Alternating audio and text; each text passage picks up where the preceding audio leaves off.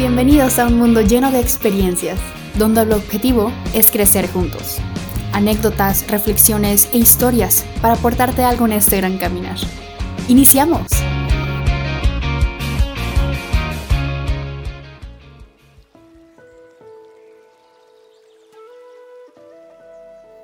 Ordena tus cajones.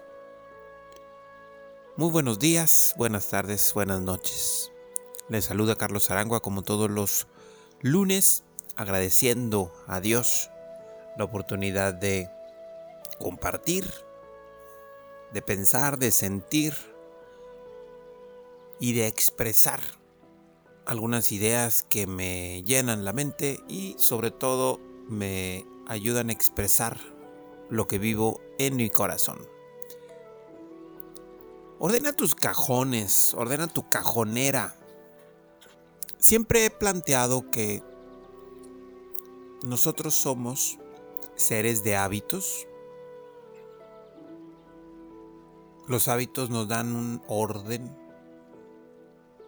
Normalmente los hábitos de chiquitos, de niños, niñas, bebés, tienden a ser hábitos que son eh, recurrentes y nos acercan, más bien son recurrentes hacia la felicidad.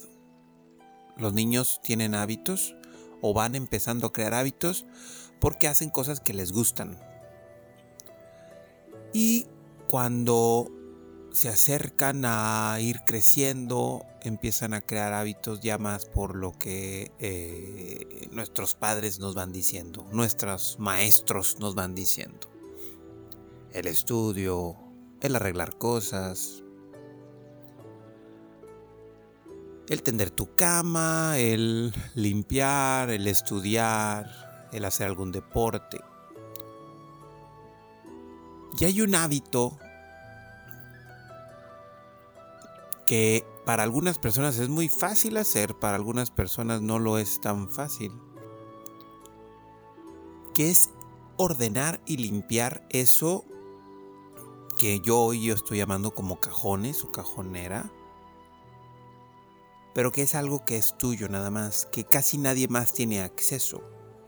Los cajones, por ejemplo, de eh, tu escritorio personal, ese cajón o esa caja incluso en donde guardas a lo mejor algunos recuerdos que solo tú tienes acceso. Incluso me atrevo a decir el cajón de tu, de tu ropa interior.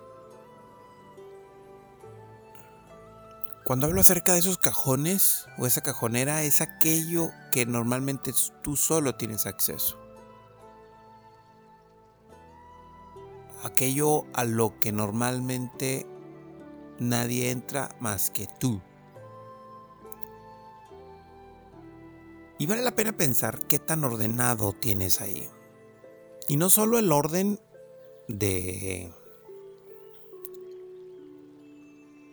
de que todo esté limpio y puesto y dispuesto, sino también el orden en cuanto a la calidad y cantidad de cosas que se guardan ahí.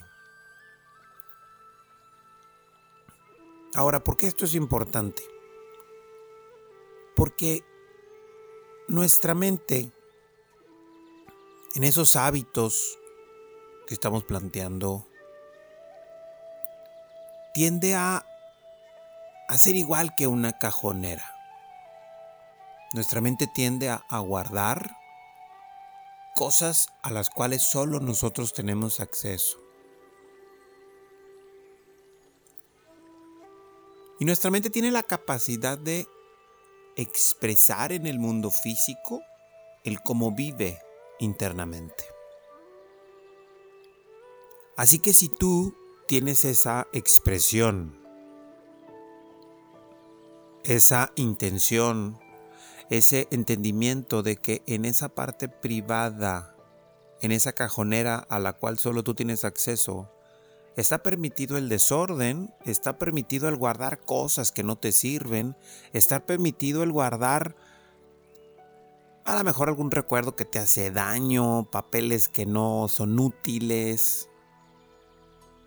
Le estás dando la oportunidad a tu mente que tenga esos procesos incómodos que no te sirven.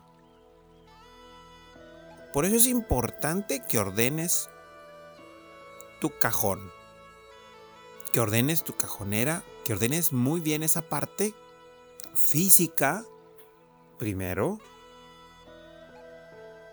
que saques todo lo que no te sirve, lo que no es lo que es viejo, lo que no es útil. Guardar cosas que no has usado en los últimos seis meses sería un absurdo seguirlo guardando. Límpialo. Tira cosas. Sácale a lo mejor algún provecho que pueda ser útil.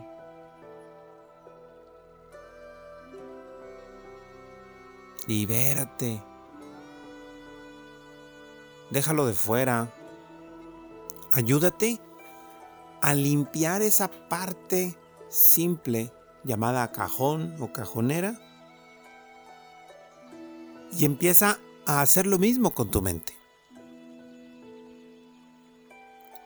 Ya que como la mente tiene esa capacidad de aprender esos hábitos que planteamos desde chiquitos, entre más limpia tengas esa área personal, ya sea un cajón, incluso de hecho, esa metáfora puede plantearse igual con la cajuelita de guantes de tu automóvil, la cajuela de tu automóvil, el cajón de tu ropa interior, cosas en donde normalmente tú solo tienes acceso.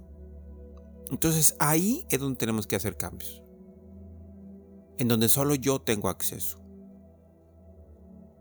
Porque implica que yo me estoy diciendo esto a mí mismo en referencia de que esa parte profunda y simple de mí está ordenada y limpia. Justo hoy en la mañana estaba leyendo ahí en Twitter algunas reflexiones y una, frase que me gustó mucho ahí decía, cuando estés eh, libre, cuando estés sin ocupaciones, cuida tu pensamiento. Porque ahí es donde, cuando estamos sin ocupaciones, cuando tenemos tiempo libre, cuando estamos un poquito en el ocio o en el sin que hacer, nuestra mente se apodera con sus procesos automatizados de pensar cosas. Ahí es donde el cajón empieza a salir. Por eso entre más limpio esté, entre más ordenado esté, entre más cosas útiles tengamos ahí, esa automatización o esos hábitos que están ahí empiezan a salir bien. Por eso los momentos de tranquilidad, más bien los momentos de estar sin pendientes, para quienes tienen sus cajones limpios, son momentos de tranquilidad y de paz. Y para quienes tienen sus cajones sucios o desordenados, a lo mejor pueden ser de conflictos. Así que limpia tu cajón Limpia lo que quieras, ordena lo que quieras y solo deja ahí cosas que te sean útiles, que te sean de crecimiento y sobre todo que sean escogidas por ti. Si hay cosas ahí que no te sirven, si hay cosas ahí que te dijeron que tenías que guardar, quítalo, libéralo.